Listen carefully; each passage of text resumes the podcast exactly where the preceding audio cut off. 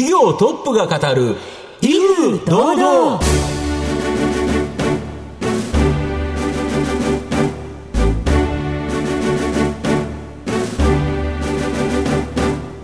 毎度相場の福の神こと藤本信之です。アシスタントの飯村美希です。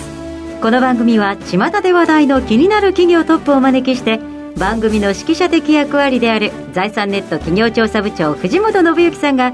独特のタクトさばきでゲストの人となりを楽しく奏でて紹介していく企業情報番組です。今週もよろしくお願いいたします。しえー、今回も素敵なゲストをお招きしてお送りいたします。どうぞ最後までお楽しみください。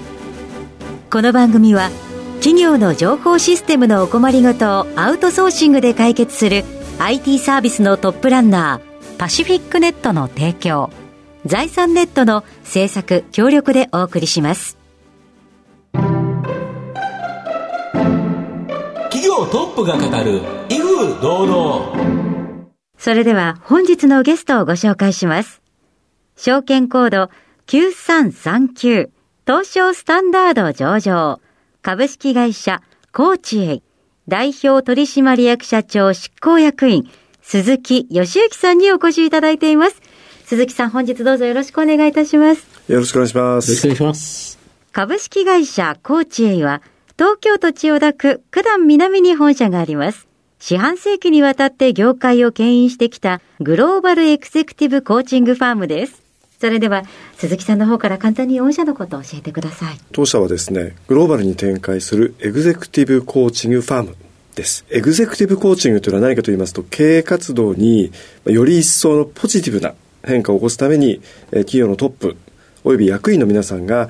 専門のトレーニングを受けたコーチと対話をすること。これがエグゼクティブコーチングですで当社は1997年にコーチングを日本に初めて紹介したんですけれどもそれからエグゼクティブコーチングを起点として組織全体の成長を促すプログラムを研究開発しています。で我々の主なお客様は上場企業特にプライム市場に上場している企業の社長であったり役員の方々となっています。ありがとうございます。また企業についてのお話は後ほどじっくりと伺わせていただきたいと思いますがまずは鈴木さんの自己紹介を兼ねましてしばし質問にお付き合いいただければと思いますのでどうぞお願いいたします、はい、では鈴木さん生年月日を教えてください、えー、1967年11月11日生まれです。現在おいくつでしょうか？えっ、ー、と55歳になります。はい。ご出身はどちらでしょうか？えっ、ー、と静岡県のえっ、ー、と伊東市ですね。伊豆半島。はい、はい。学生時代等々はどのようにお過ごしになられていたでしょうか？えっ、と中学から静岡市の中学に入りまして、6カ年一貫教育で男子校男子寮ラグビー部に入ってラグビーをずっとやっていました。勉強もお好きでしたか？勉強はですね、あの、まあ、たまたま中1の最初の中間試験で、学年で2位を取っちゃったんですね、うん、でそれからもう絶対に落ちられないと思ってですね、はい、とにかく定期試験の前はもう一夜漬けで頑張って暗記して勉強する。でちょっと手前味噌なんですけど6年間で結果的に1位と2位しか取らなかった。えー、そんな有言実行ありますか？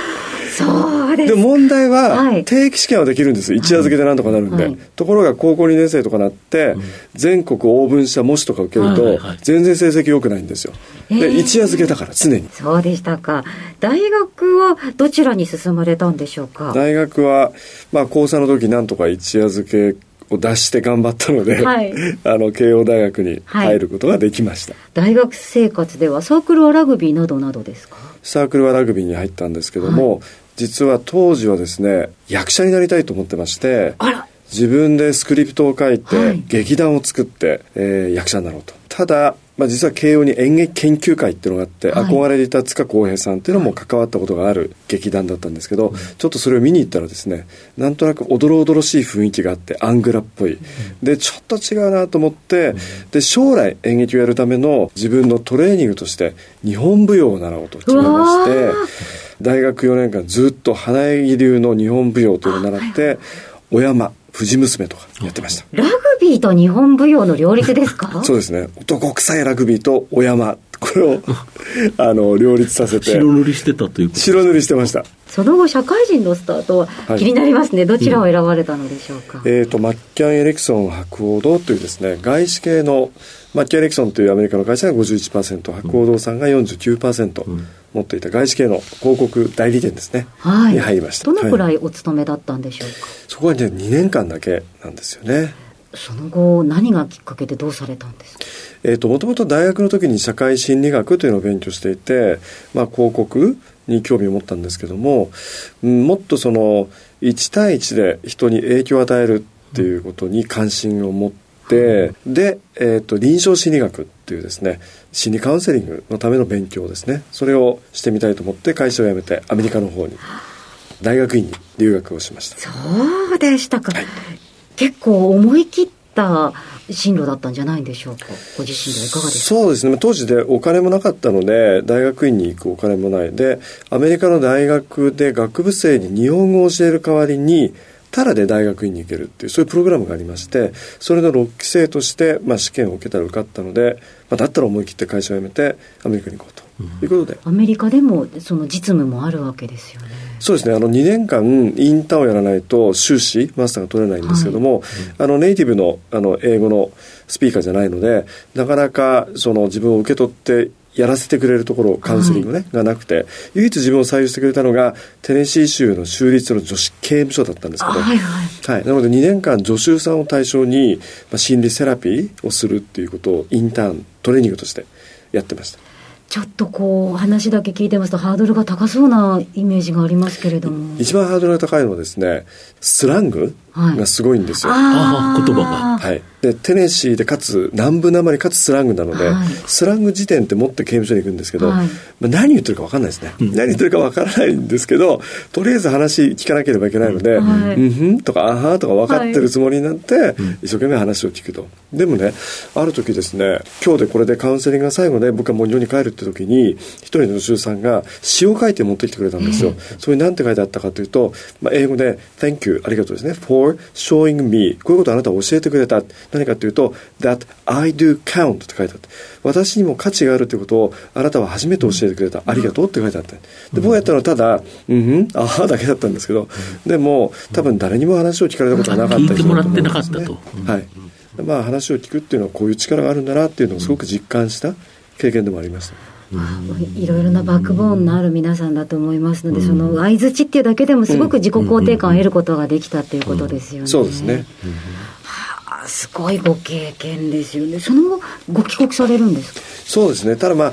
あの、行った時はねカウンセリングっていうのも仕事としてあるのかなと思ったんですけども、まあ、実際刑務所でやってみてちょっとこれは重たい仕事だなというふうに思いまして、自分が学んだことスキルみたいなものは活用したいと思いましたけれども、まあ、カウンセラーじゃないなと思って日本に帰ってきた時にあの弊社の創業者でファウンダーの伊藤っていうのがいるんですけども、はい、彼から96年だったんですけどあのアメリカでコーチングがどうも事業としてあのたくさんやられてるらしいと。で日本でまだコーチングの専門会社がないので一緒に立ち上げようっていうような話をいただいてコーチ A、まあ、当時はコーチ21という会社でスタートしたんですけれども、はい、立ち上げに参画したというところから今に至ってます。はい、ありがとうございます。現在までたどり着いてまいりました鈴木さんの人となり皆さんにはどのように伝わりましたでしょうか？後半では鈴木さんが率います株式会社コーチ A についてじっくりと伺っていきます。企業トップが語る威風堂々。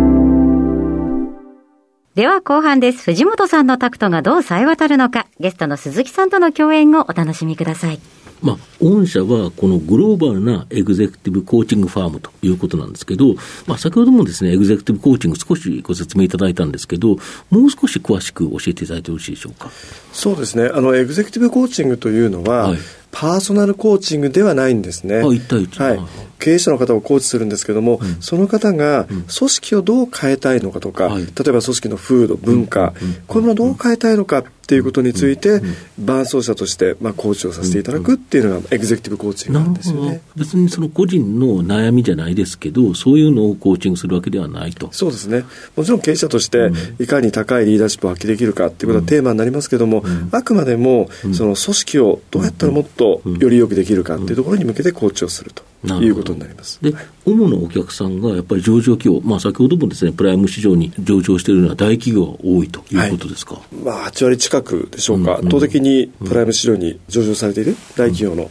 あのお客様が多いですね。やっぱりそれは一つはあれですか、それなりの金額をいただくから、対価をいただくからっていうところもあるって感じですか？どうでしょうね、やっぱりあのプライムに上場されている一つの視点としては、企業、さんの方が、うんうん、まあ、非常に問題意識が、まあ、高くて、まあね、より良くなろうっていう思いを持たれてる、うんうん、あの経営者であればどういう会社さんも皆さんそうだと思いますけども、うん。うん、まあ、そこに投資をしてもいいっていうふうに思われる会社さんは、まあ、結果的にはまあプライムに上昇されている会社さんが多いっていう感じでしょうかね。やはり人を大切に、成長というものに対して、人的投資を行えている企業だからこそ伸びたし、はい、逆に言うと伸びてる企業は人的投資をするということですそうですね。それをやっぱり、まあ、今投資っておっしゃいました。うんうん、そのコストっていうふうに考える会社もあると思うんですね。コストではなくて、インベストなんだっていうふうに、あの視点を持ってるかどうかによって、我々のような会社に、あのご投資いただけるかどうかっていうのは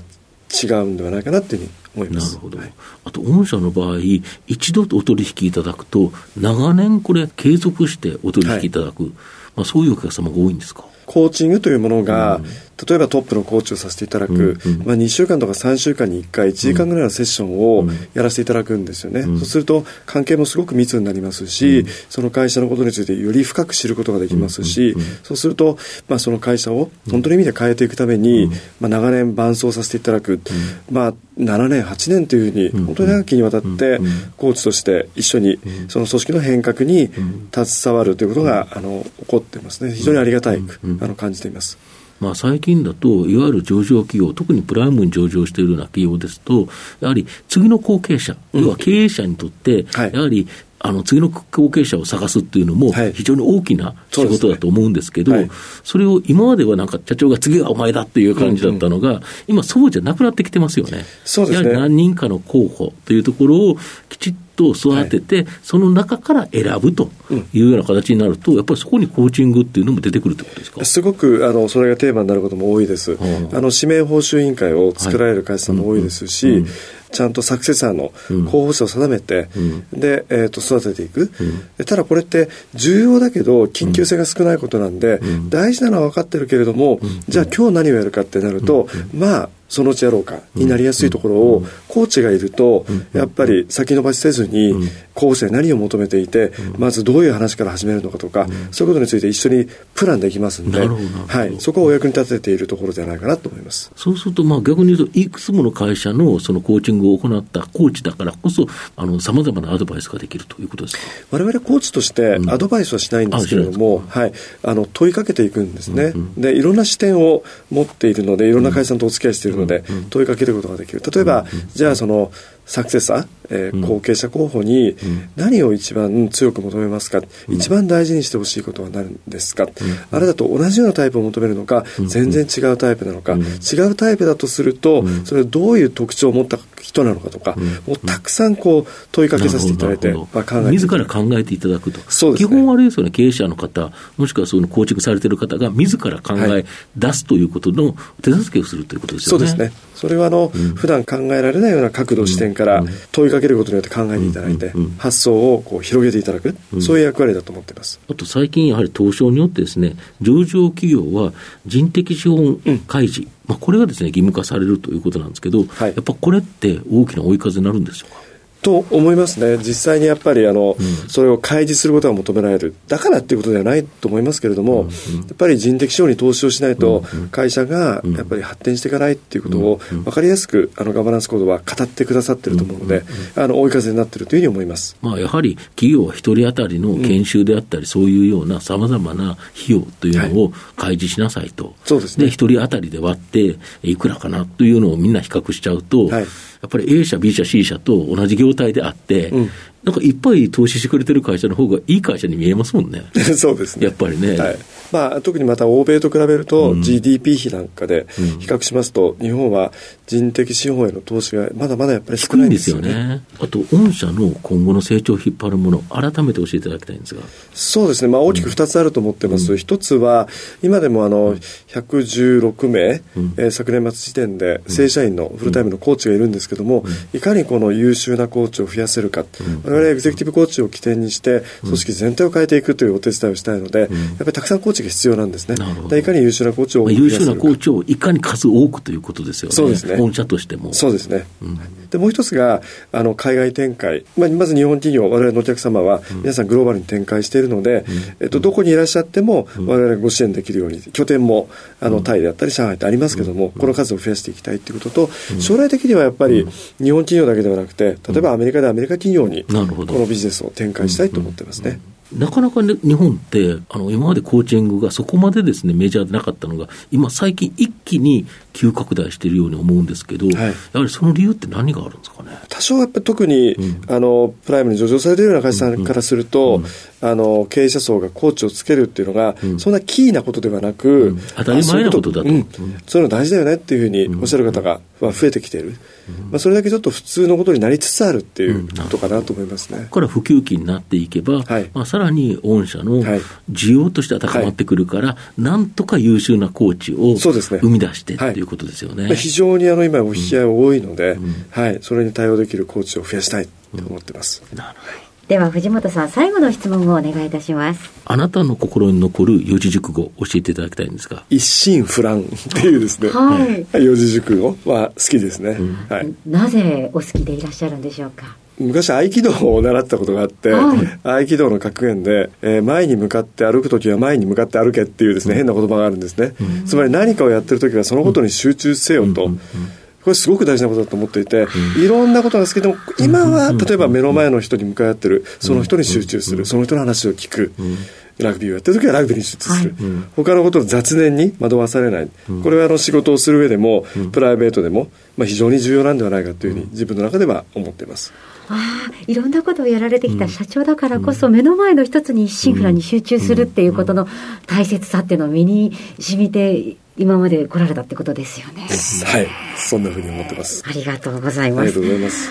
改めまして本日のゲストは証券コード9339東証スタンダード上場株式会社コーチエイ代表取締役社長執行役員鈴木義之さんでした。鈴木さんありがとうございました。ありがとうございました。ありがとうございました。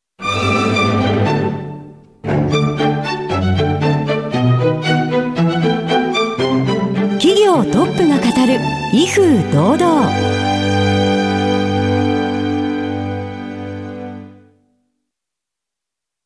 企業の情報システムのお困りごとをアウトソーシングで解決する IT サービスのトップランナー。東証スタンダード証券コード3021パシフィックネットはパソコンの導入、運用管理、クラウドサービスからデータ消去、適正処理までサブスクリプションで企業の IT 部門を強力にバックアップする信頼のパートナーです。取引実績1万5000社以上。東証スタンダード証券コード3021パシフィックネットにご注目ください。お送りしてきました企業トップが語る威風堂々そろそろお別れのお時間です今日のゲストは株式会社コーチエイ代表取締役社長執行役員鈴木義之さんでした。そして鈴木さんの選ばれました四字熟語は一心不乱でございました。それではここまでのお相手は藤本信之と飯村美希でお送りしました。次回のこの時間までほなさいなら。この番組は企業の情報システムのお困りごとをアウトソーシングで解決する IT サービスのトップランナーパシフィックネットの提供財産ネットの制作協力でお送りしました。